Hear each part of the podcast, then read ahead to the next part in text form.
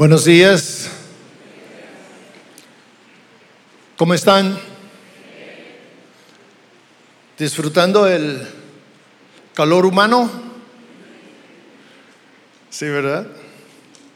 La semana pasada anduvimos allá para, para el lado de Texas y quiero decirle, hermanos, que ellos sí están sufriéndole. Temperaturas arriba de 40 grados.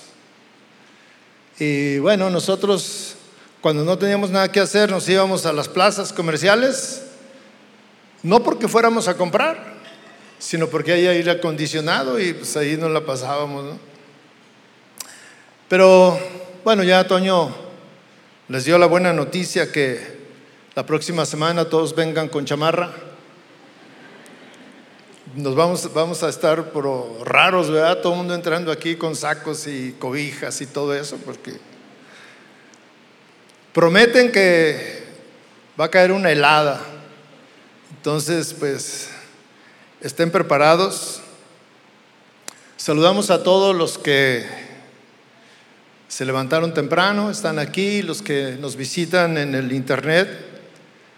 Eh, mientras que Toño estaba hablando de dónde nos estaban conectados con nosotros, había personas de Serbia, de Italia, y todo es por gracia de Dios, mis hermanos, no es que tengamos nada especial. También leí hoy en la mañana que el pastor ah, puso un, un mensaje que hoy cumplimos, bueno, algo así, 41 años de reunirnos formalmente como iglesia. Y pues es una bendición estar aquí, 41 años eh, formalmente eh, reuniéndonos como una iglesia y Dios ha sido eh, más que generoso con nosotros. La verdad es que nunca pensamos eh, nada de lo que vivimos. la única intención que teníamos en aquellos años era estar delante de Dios y, aprender de Él y tratar de ser mejores. Dios ha sido bueno y fiel con nosotros, que esa es su naturaleza. No es algo que debe de sorprendernos de que Dios ha sido fiel, pues Dios es fiel. Esa es su naturaleza, Dios es bueno. No podemos esperar otra cosa. El jueves pasado tuvimos una noche de oración. Oramos por eh, las necesidades que aquejan a todos y bueno, el número era grande, las necesidades eran múltiples. Mucha gente estuvo presente en este lugar. Se llenó como muy pocas veces. Este, estaba el auditorio en jueves, que es día de trabajo, que mucha gente eh, no puede asistir. Y sin embargo, asistió mucha gente y Dios estuvo, ah, como siempre, también eh, tocando. Otras personas estaban pegadas en la computadora eh, en diferentes lugares, no solamente de la ciudad, de otras naciones, y, todos ah, con aflicción, todos pidiendo oración. Este, me dieron un, un número bastante abultado de peticiones, como también hoy hay muchas peticiones. Todos nos, el jueves todos nos metimos a buscar la provisión de Dios. Todos estuvimos eh, eh, buscando ah, ser escuchados en nuestras peticiones. La verdad es que la necesidad es tanta. Y, esto de, la necesidad es tanta en el pueblo de Dios no es de ahorita, sino esto es de, desde siempre. Desde siempre ha habido necesidad. Una de las cosas que ah, por las que Jesús, el Señor Jesús, eh, fue buscado en su tiempo cuando él vino a esta tierra fue precisamente porque la gente tenía necesidad. Muchos judíos acudían a él, aunque sabían, algunos pensaban que lo que estaban haciendo era en contra de sus tradiciones, en contra de lo que ellos creían, porque Jesús se había levantado como como alguien importante y los, los, eh, los, escribas, los fariseos, los sacerdotes de ese tiempo eh, le decían al pueblo que estaba mal, que este, era un impostor. Pero la necesidad era tal que la gente lo buscaba, ¿sí? Y así como fue el inicio de su ministerio, sigue siendo hoy en día. Mucha gente acude a este lugar y a muchas otras iglesias, no solamente esta iglesia, a muchas iglesias esparcidas en todo el mundo, porque hay una necesidad, tienen una necesidad, tenemos una necesidad, porque la necesidad es algo que eh, está en nosotros, dentro de nosotros. Yo, mientras que estaba preparando esta, esta enseñanza, esta reflexión, yo pensaba cuándo he estado sin necesidad. Yo pensaba y hacía eh, recuentos de mi vida desde que tengo uso de razón. Y no recuerdo un día en que no haya tenido necesidad. No recuerdo un día en que no haya eh, querido depender de Dios. Muchas veces ah, yo conocí al Señor, ah, soy malo para las fechas, el bueno para las fechas es Toño, pero yo recuerdo, no, no, no sé muy bien, pero fue sobre cuando tenía entre 18 y 20 años para no fallarle. Pero antes de eso yo no conocía al Señor y andaba en otros caminos, pero tenía necesidad. Tenía necesidad y no tenía a quien recurrir. Yo quiero que me acompañe a leer Mateo 4:23. Esta es la primera gran predicación, gran enseñanza del Señor Jesús. Y dice, y Jesús iba por toda Galilea, enseñando en sus sinagogas, proclamando el Evangelio del reino y sanando toda enfermedad y toda dolencia en el pueblo. Fíjese lo que hacía. Predicaba la palabra de Dios, pero había algo que era una necesidad en todos. Sanando toda. No, dice las gripas o eh, las calenturas, no dice toda. Y en todo está incluido cualquiera. Cualquier enfermedad. Dice, y toda dolencia en el pueblo. Se extendió su fama por toda Siria y traían a él todos los que estaban enfermos, afectados con diversas enfermedades y dolores, los endemoniados, epilépticos, paralíticos, y él los sanaba. Y lo siguieron grandes multitudes de Galilea, de Cápolis, Jerusalén y Judea y del otro lado del Jordán. Claro, la fama de alguien que está atendiendo, que está sanando la necesidad, corre. Y nosotros en nuestro tiempo hemos sido testigos de situaciones como esa. Hace algunos años había en Toronto un gran movimiento y mucha gente que tenía recursos iba a Toronto para ser sanados porque estaban ah, sucediendo milagros. Y mucha gente iba para allá. Mucha gente va, estuvo yendo a Querétaro, ¿recuerdan cuando se traían botellas y garrafones de agua? Y que este, lo sanaba. La gente creía eso, que se sanaban. Y no dudo que a lo mejor alguien se haya sanado, pero este, aquí este asunto es algo real. Señor Jesús no era un merolico, era alguien que era eh, sumamente efectivo. Dice que él sanaba a todos los que estaban enfermos.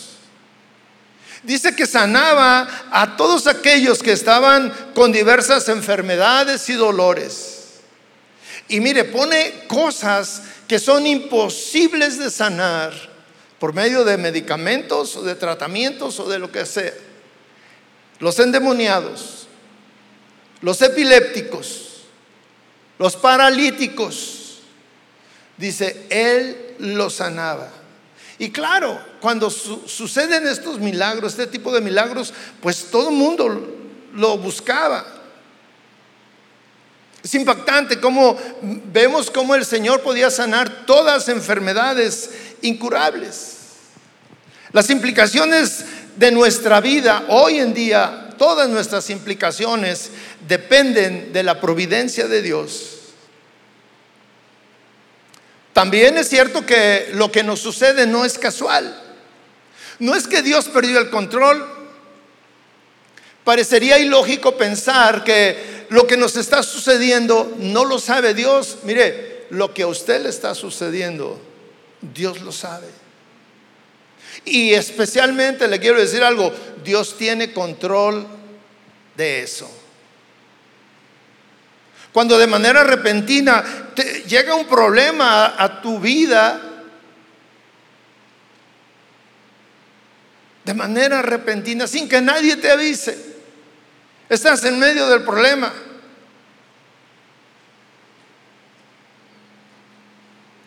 Hace unos días me contaban de un hermano que fue a, un chequeo. Tenía un dolor en su cuerpo y fue con el doctor. Y lo empezaron a revisar y le dicen, ¿sabes qué? Estás pero terriblemente mal. Y fue con un doctor, amigo, pastor, que se dedica a la cardiología. Le dijo, necesitamos llevarte al hospital y operarte. Y dijo, ¿cómo? Si yo vengo a otra cosa. Es más, llevaba a su esposa. Y de pasada dijo, bueno, pues una vez que me chequen, él se sentía bien.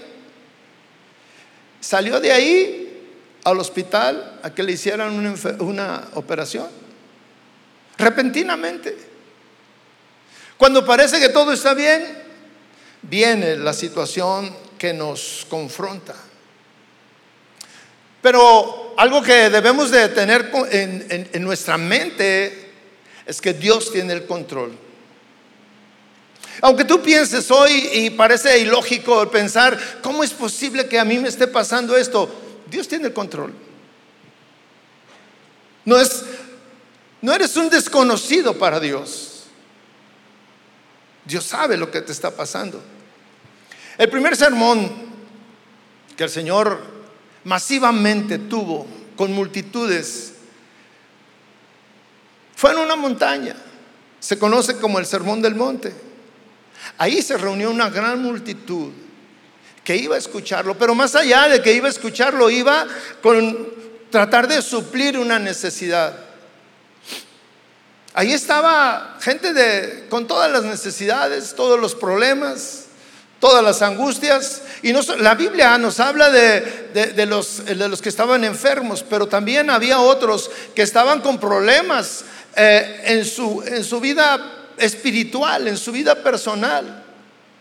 Tal vez no tenían una enfermedad, pero sí tenían hijos que se habían ido, que andaban mal. Tal vez eh, la economía estaba mal, tal vez había esclavos.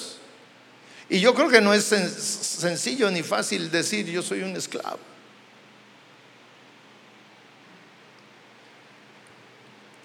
Todos iban a escuchar. Pero ellos no iban con la intención de quiero escuchar lo que dice, sino ellos iban a quiero que me sane, quiero que me ayude, quiero que haga algo por mí. Quiero que supla mi necesidad. Mateo 5, 6. Hablando el Señor, dice dos frases que a mí me, me llenan, me hacen recordar muchas cosas. Dice, bienaventurados los que tienen hambre y sed de justicia, pues ellos serán saciados. La sensación, mi hermano, la sensación de tener hambre y tener sed por más desagradable que sea, por más que te duela, es algo que cumple un rol en la vida, en el buen funcionamiento de tu cuerpo. El hambre y la sed nos alerta de que necesitamos comer, necesitamos alimento, necesitamos eh, bebida para satisfacer nuestras necesidades físicas. De no sentir hambre, pues correríamos el peligro de, ser negligentes y no saber cuándo pudiéramos caer muertos por falta de, de combustible, de, protección, de proteína, de, fuerza para seguir caminando. Y esto mismo el Señor lo está diciendo porque eh, lo podemos trasladar al mundo espiritual, a las cosas espirituales. Y es por medio de necesidades, es por medio de problemas, es problema de enfermedades, por medio de enfermedades que nos sentimos movidos también a buscar la solución. Cuando usted tiene hambre, busca la solución. Aunque no nutra, pero un gansito y una coca son buenos. Que llenen la panza. Pero buscamos.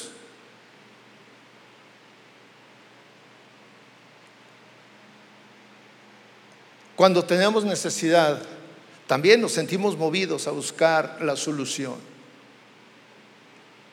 Algunos acuden, eh, los que no conocen, acuden primero con el, con el doctor fulano, a la farmacia fulana, porque ahí hay un buen médico, con el psicólogo.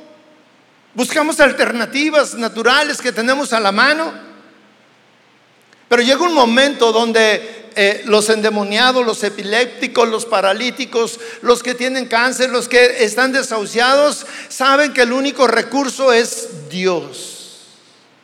Y esos son casos extremos, pero cuando tú empiezas a, tener una relación con Dios, sabes que cualquier circunstancia que tú estés pasando, la solución siempre será el Señor.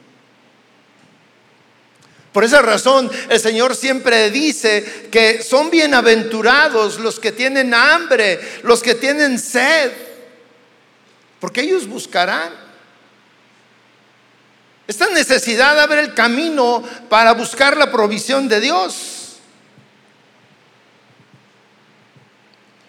El camino frecuente en nuestra vida, hay un trato en nuestra vida porque Dios quiere perfeccionarnos.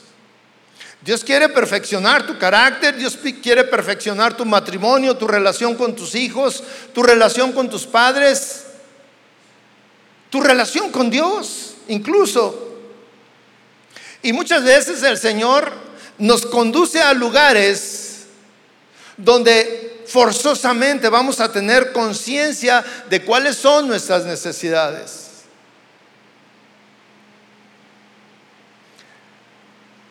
Hay una persona que yo conozco allá afuera que no viene a la iglesia y que su vida realmente delante de Dios pues es, es un desastre.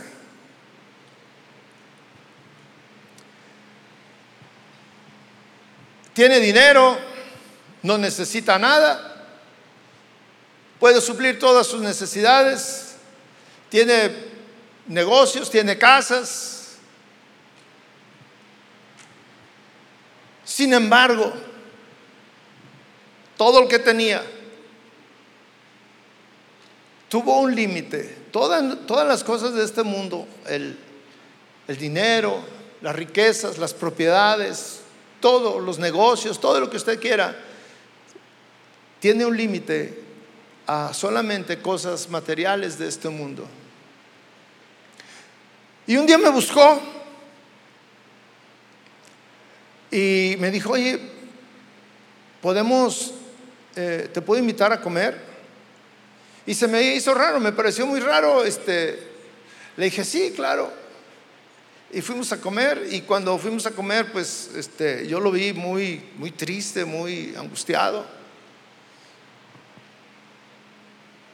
Y me dice, fíjate que fui con el doctor porque traía un granito en su nariz. Fui con el dermatólogo y me dijo que tengo cáncer. Y no sé qué hacer. Ya fui con todos los doctores y no sé qué hacer. Me dijo, ¿me puedes ayudar? Le dije, pues, pues yo no soy doctor. Me dijo, no te hagas. Tú vas a la iglesia. Dime qué hago. Dije, busca a Dios. ¿Cómo le hago? ¿Dónde lo busco? No sé. ¿Y sabe qué? Era tal su desesperación que empezó a llorar. Y me dijo, ya, ya le prometí, ya fui a hacer unas promesas, unas mandas, ya no voy a tomar. Era uno de sus mayores problemas. Ya no voy a hacer esto, ya no voy a hacer aquello. Le dije, mira, tú estás hablando de cosas que haces, pero Dios quiere obrar en tu corazón. No es una casualidad que estés pasando por eso. Dios nos llama la atención cuando, cuando quiere que te des cuenta que algo no está bien en tu vida. No es una casualidad ni se le olvidó a Dios, ni se descuidó de ti, porque muchos piensan, ¿y dónde estaba Dios cuando a mí me pasó esto? No, Dios no, se, Dios no te descuidó. Dios siempre ha estado cerca de ti. Pero cuando nosotros entendemos que Dios nos está llamando. La única manera muchas veces de, que nos damos cuenta que necesitamos es cuando las cosas materiales, cuando nuestros amigos, lo que tenemos en casa, lo lo en donde está nuestra confianza, sabemos que no es suficiente para solucionar el problema que tenemos. Y es entonces cuando buscamos a Dios.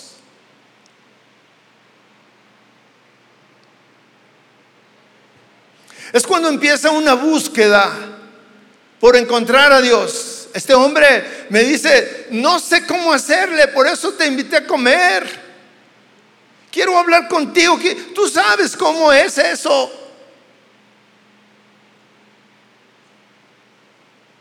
Estuve orando con él y él estuvo llorando, estaba afligido. Y él me dijo, o repitió esto, dijo, no me quiero morir. El problema no es que te mueras o no te mueras, todos vamos a morir. El problema es que cuando te mueres no sabes a dónde vas, no tienes la seguridad a dónde vas a ir. Muchas veces Dios usa a las, bueno, no, muchas veces, siempre Dios usa las necesidades, las aflicciones, los problemas, eh, cuando, los, cuando Dios frustra tus proyectos, se abre siempre una ventana para buscar a Dios. Y Dios siempre obra de manera asombrosa.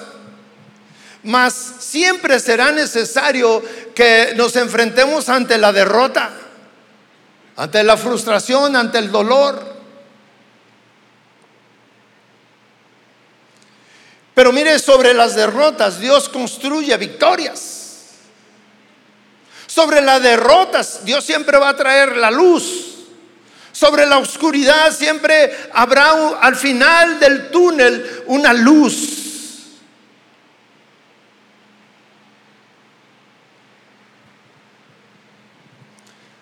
Para muchos, la adversidad es algo que desanima. Para muchos la, adversidad, y estoy cuando hablo de adversidad es todo lo que eh, está en contra nuestra, el dolor, la enfermedad, la angustia, la, la separación, la soledad, lo que sea, la adversidad, siempre nos va a llevar a buscar falsas soluciones. Falsas soluciones. Esta semana me habló otro amigo con el que tengo relación y él ha estado compartiendo mucho. Su esposa lo engañó, él se dio cuenta y se, separaron y él está muy afligido, muy triste. Me dice, a veces este, me siento deprimido, no quiero salir, pero estoy echando ganas por mis hijos y esto. dice, pero ya tengo, ya estoy saliendo con otra mujer. Le dije, ese es un error. Esa es una falsa solución. Y se me quedó mirando y me dijo, tienes razón porque he tenido problemas con ella.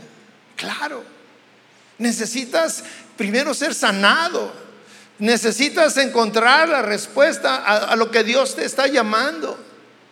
Necesitas buscar a Dios, no necesitas tomar falsas decisiones, ni vino, ni alcohol, ni mujeres, ni hombres, ni viajes, ni cosas que no te van a llenar tu necesidad.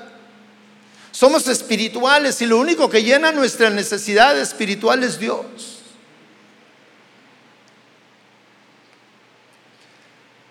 En Romanos 8:28, el apóstol Pablo le está hablando a, a los cristianos, a los que aman a Dios, a los que confían en Dios, a los que verdaderamente han puesto a Dios como su primer recurso en medio de la adversidad.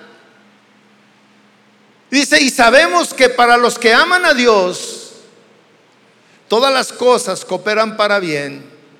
Esto es, para los que son llamados conforme a su propósito. Todas las cosas, el, apóstol Pablo le dice, los que aman a Dios entienden y ven que todas las cosas son por su bien. Y aquí viene una contradicción para nosotros, porque nosotros muchas veces no entendemos esto. ¿Cómo? ¿Que esté enfermo es algo bueno para mí? ¿Cómo? ¿Que mi esposo se haya ido de casa? ¿Cómo que mi hijo esté en medio de drogadicción? ¿Cómo que tenga esta enfermedad? ¿Cómo que me quedé sin trabajo? ¿Cómo que estoy solo? ¿Cómo? ¿Cómo es eso? ¿Y cómo puede, cómo puede eso operar para bien, para mí? En medio de todo eso, Dios siempre tiene un propósito. Y parecería que la constante en nuestra vida es sufrir Pero siempre por medio del sufrimiento viene la enseñanza. Y siempre vendrá la victoria. Siempre encontraremos la voluntad de Dios, aunque parezca ilógico lo que estamos viviendo. Para los que aman al Señor, siempre encontrarán un propósito a lo que están viviendo. Siempre irá y le, preguntará al Señor, Señor, ¿qué me quieres enseñar? Dios no quiere que te duela, Dios no quiere que sufras, pero Dios quiere que aprendas. Las, adversidades que has sufrido en el pasado y que todavía vas a sufrir en el futuro, tienen el propósito de formar en ti un carácter, una confianza, una dependencia de Dios, que aunque ante cualquier circunstancia tú siempre le preguntes, Señor, ¿qué me quieres enseñar? Llegamos de, de, Estados Unidos, que fuimos mi esposa y yo, y pues llegamos a casa, dejamos las, maletas y uno de nuestros hijos nos este, fue por nosotros y pues era las tres ya y obviamente mi esposa no tenía nada que, para comer y le dije pues vamos a comer aquí cerca y fuimos y regresamos y como a la hora, hora y media me habla mi esposa, me dice perdí mi pasaporte y mi visa. Le dije, ¿cómo? Si ahí lo traías. Y luego ella andaba atrás de mí, guarda de esto, guarda tu bolso, guarda, y ya ve cómo son las señoras, ¿ah? Este, eh, me decía, cierra la bolsa y mételo porque se te puede tirar y todo. Le dije, ¿cómo? O sea, tú me andabas corrigiendo a mí que guardar y tú lo perdiste. O sea, no entiendo. Y ya estaba muy afligida, le dije, no te preocupes, ahí va a estar. Entre las maletas. No, es que ya busqué y no hay nada. Bueno, me dice, vamos al aeropuerto a buscarlo. Fuimos al aeropuerto y anduvimos por todos lados, oficinas y todo, y nada. Nos dicen, hasta mañana vengan. Al día siguiente ahí vamos otra vez. Y mi esposa más afligida, y le dije, esa noche, o en la mañana yo estaba orando y le dije, Señor, si tú hiciste que se perdiera ese pasaporte, es porque a lo mejor algo malo nos iba a pasar en el siguiente viaje. A lo mejor se iba a caer el avión. Y nos estás cuidando. Entonces le dije a mi esposa, no te preocupes. volvemos a hacer el trámite. Pero ¿y las invitaciones? Deja las invitaciones. Si Dios permitió esto, es por algo. Después de dos días, estaba yo preparando ahí una enseñanza y luego sube mi esposa y luego me dice, llega, pero contentísima con el pasaporte en la mano. Aquí está el pasaporte. Le dije, pues ya sabía que lo habías perdido por ahí en algún. Lo guardé. Le dije, pero imagínense. Pero el asunto, mi hermano, que yo quiero compartirle es que siempre lo primero que tenemos que preguntarles a Dios, ¿por qué? ¿Qué me quieres enseñar? La adversidad no siempre es mala. Las enfermedades no solamente son malas y, y que nos causen dolor, no. La adversidad es una oportunidad, una puerta abierta para buscar a Dios y clamar a Dios y verdaderamente demostrar cuál es el propósito de, de nuestra relación con Dios, si está firme, si está sólida. No debemos de tener a Dios como la última opción. En todo, la primera opción es el Señor. Sin embargo, muchos se desaniman ante las adversidades. Consideran que son puras cosas negativas y reniegan de Dios. ¿Y dónde estaba Dios? ¿Y dónde estaba Dios? ¿Y por qué Dios permitió? ¿Y por qué Dios hizo esto? Te quedarías contento si te digo, porque te ama. Pero ¿cómo es eso? Sí, porque te ama. ¿Cuántas veces nosotros, porque amamos a nuestros hijos, los disciplinamos? Y el niño voltea y te dice, ¿tú cómo dices que me amas si me estás golpeando? Me estás disciplinando, no me dejas salir, no me das esto, no me das aquello.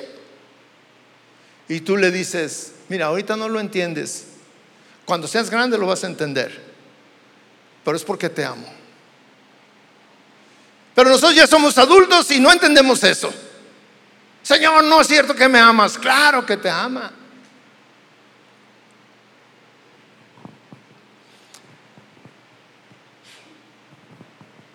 Señor tenía un plan muy especial con David, el rey David.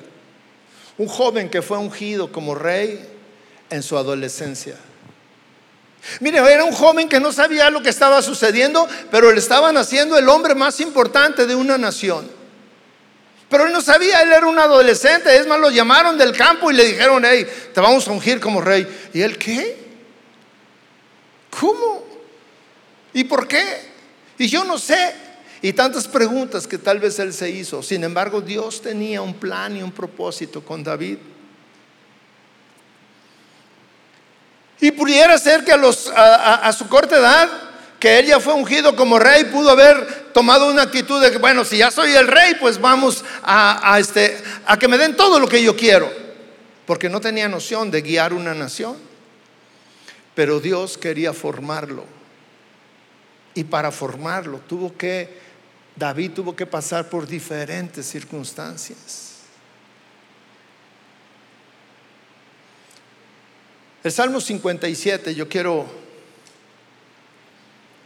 yo quiero compartir con usted. El Salmo 57, ahí encontramos tres respuestas de cómo debe vivir un hijo de Dios. Y esto es una oración de David. David en ese momento estaba siendo perseguido por Saúl.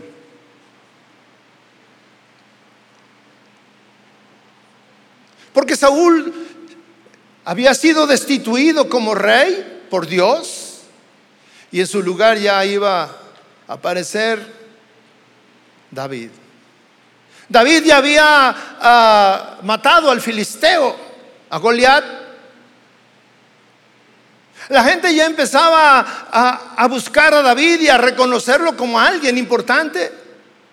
David estaba ganando el respeto del pueblo. Y eso no le gustaba a Saúl. Y Saúl lo anda buscando para matarlo, para continuar siendo él el rey. aunque ya no tenía el respaldo de Dios. Habían pasado 10 años de persecución, 10 largos años huyendo, escondiéndose en cuevas. Se escondió en tres cuevas. Estaban buscándolo tres mil soldados. Usted se puede imaginar esa persecución, tres mil soldados. Hombres guerreros, hombres armados, guiados por un rey. Un rey lleno de rencor, lleno de problemas. Y ahí está este joven. Aquí todavía es un joven, tal vez tenía 30 mm, años. Y andaba con un puñado de hombres que eran fieles a David, que ya andaban con él, 300. Usted se puede imaginar que si se enfrentaban 300 contra 3000, ¿quién ganaría? Y David se, ocultaba. La adversidad y la necesidad y la escasez y los problemas siempre desgastan. Hay intranquilidad, hay inseguridad. ¿Qué va a pasar mañana? Pierdes el sueño. Y David empieza a orar, el Salmo 57, versículo 1, dice, ten piedad de mí, oh Dios, ten piedad. Mire, este es un clamor de, de, que nace, que sale desde lo más profundo del corazón de David, porque en ti se refugia mi alma. Más allá de refugiarse él como físicamente en una cueva, dice, en ti se refugia mi alma. Y luego pone unos ejemplos eh, que todos podemos entender. En las sombras de tus alas me ampararé hasta que la destrucción pase. Estaré ahí confiando en ti. A mí me gusta ver eh, esos cortos eh, mensajes que aparecen en el YouTube de animales, águilas, este, diferentes animales, pero me gusta mucho eh, y he visto cuando la gallina tiene a los polluelos bajo sus alas y se enfrenta ante adversarios más grandes. Se enfrenta ante perros, ante lobos, se enfrenta ante águilas ¿Y qué puede hacer una gallina ante un adversario con armas, dientes, picos mucho más grandes y fuertes que ella, que ella? Pero sabe que ella está ahí defendiendo a sus polluelos. No importa que su vida esté en peligro. Y David dice, a la sombra de tus alas me ampararé. Ahí estaré abajo. Versículo 2 dice, clamaré al Dios altísimo, al Dios que todo lo hace para mí. Clamaré a donde, a donde el lugar correcto. Eh, muchas veces el lugar correcto de nuestras necesidades no es en la farmacia ni en el consultorio médico. No, el lugar correcto donde debemos acudir es la iglesia, es la intimidad de nuestro cuarto, es doblando nuestra rodilla y clamando a Dios. Versículo 3 dice, Él enviará desde los cielos y me salvará. Él está confiado en que va a suceder algo milagroso. Él reprocha al que me espisotea. Dios enviará su misericordia y su verdad.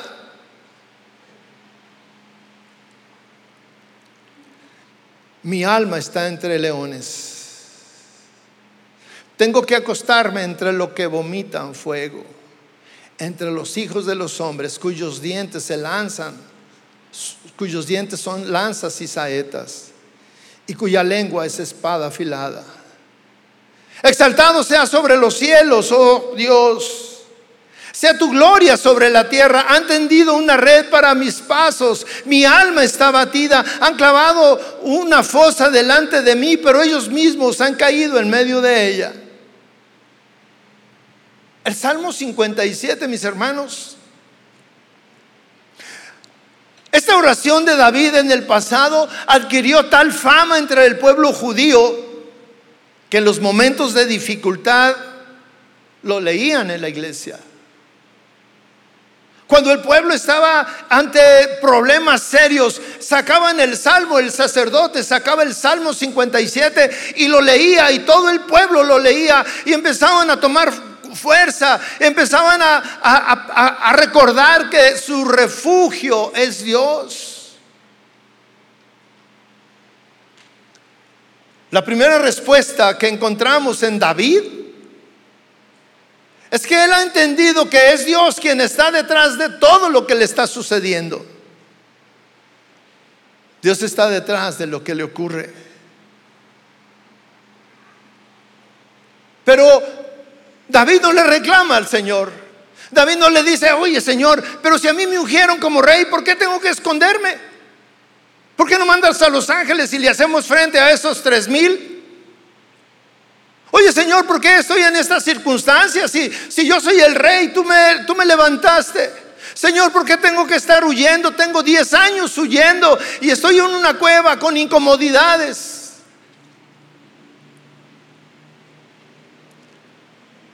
¿Cuántos han estado mediodía en el desierto?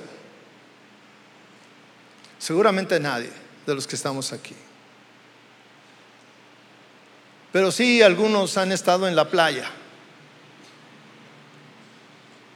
Y no les importa el intenso sol. Hasta se ponen a adorar. Pero no es lo mismo pasar 10 años en el desierto, con tantas privaciones, en una cueva, en otra cueva, a la intemperie, sin alimento, buscando alimento. Y aún así, decirle al Señor, Señor, en la sombra de tus alas me ampararé, porque tú eres mi refugio. Estaré ahí hasta que la destrucción pase. Estaré ahí confiado hasta que la enfermedad pase. Estaría ahí hasta que eh, vea el milagro en mi vida. Porque yo espero un milagro.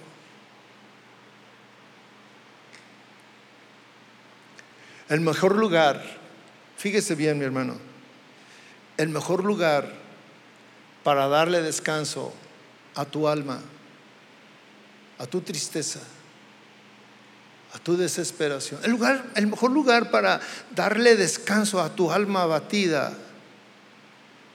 es en el Señor, buscar al Señor y descansar en Él. David lo entendía. David entendía que el mejor refugio para su alma era Dios. Dios es el mejor refugio cuando las cosas no van bien, cuando hay problemas, cuando parece que todo está perdido cuando no sabes qué hacer. Hemos escuchado, ay pastor, es que no sé qué hacer.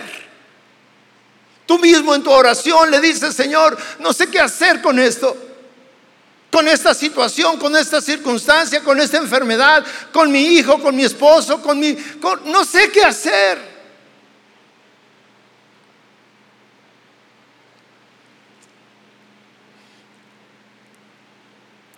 Tal vez tú estás viviendo cosas injustas, algo que tú no comprendes. Pero yo quiero decirte en esta mañana que Dios lo sabe, que Dios conoce tu situación. Dios sabe lo que tú estás viviendo. El versículo 4 dice, mi alma está entre leones este es, es un ejemplo. No era literal que él estaba entre leones, pero él está ejemplificando lo que es, es una alma en medio de leones. La situación era complicada. Tengo que acostarme entre los que vomitan fuego. Entre los hijos de los hombres cuyos dientes son lanzas y saetas. Y cuya lengua es una espada afilada. ¿Quién puede acostarse a gusto? En medio de leones. Usted se puede imaginar esta escena.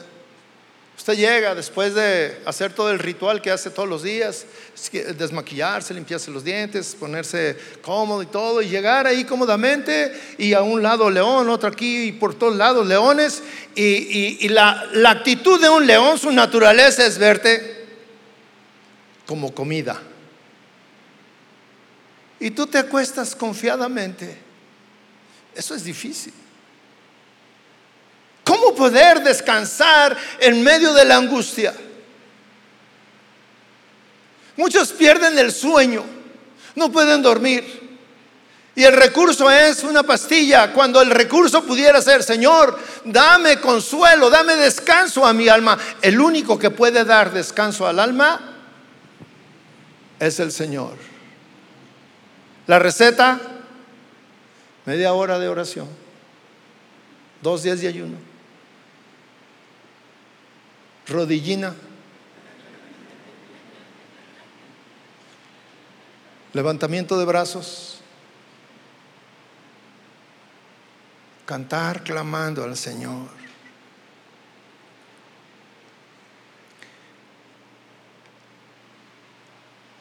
Y en esta mañana yo quisiera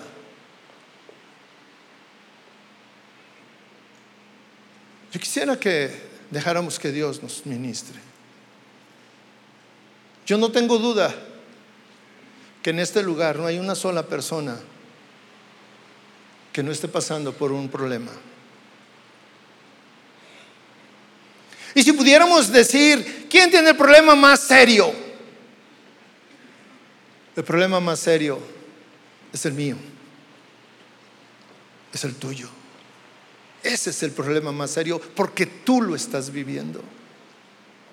El problema más serio es en el que tú te encuentras. El problema más serio tú lo llevas, te lo llevas a tu casa. Estás comiendo y aparentemente estás rodeado en una reunión social, este, pero tú estás ahí con ese problema. Esa enfermedad que tú tienes y que nadie sabe. Como aquella mujer que, que buscó al Señor, fue a buscarlo porque sabía que el único que podía sanarlo era Él. Habían pasado años buscando soluciones, se había gastado todo su dinero. Y nadie sabía lo que ella estaba viviendo. Y hizo algo descabellado. Fue abriéndose paso hasta que llegó a tocar el manto del Señor. Y el Señor se dio cuenta, ah, ya llegaste, te estaba esperando.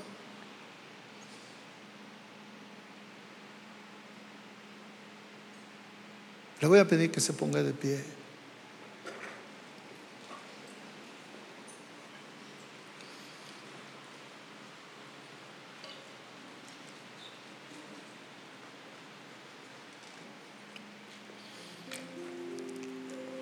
Voy a pedir que cierre sus ojos, mis hermanos.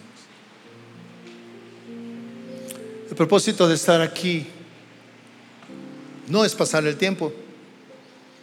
Hoy es el día del Señor. Hoy es el día del Señor. Venimos a darle gracias, agradecerle, a pedirle. Muchos han venido movidos por esa gran necesidad, por esa insatisfacción.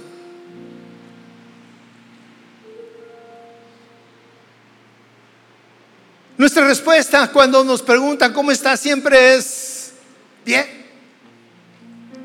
aunque en el fondo las cosas no están bien, en el interior las cosas no están bien. En el interior hay tristeza, hay dolor, hay angustia. ¿Qué es lo que hay en tu interior, mi hermano?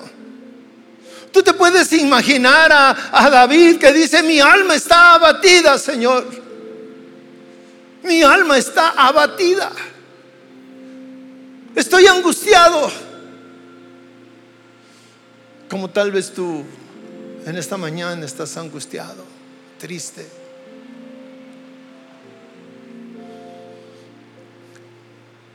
Si tú has venido buscando una respuesta de Dios importante a tu vida, pudieras venir aquí al frente. Queremos orar por ti.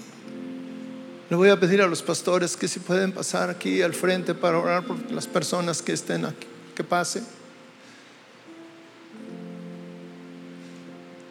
No es una casualidad que estemos aquí. No es una casualidad que tú hayas venido. No es una casualidad, mi hermano. Dice, bienaventurados los que tienen hambre y sed Bienaventurados los que están pasando por momentos difíciles en su vida.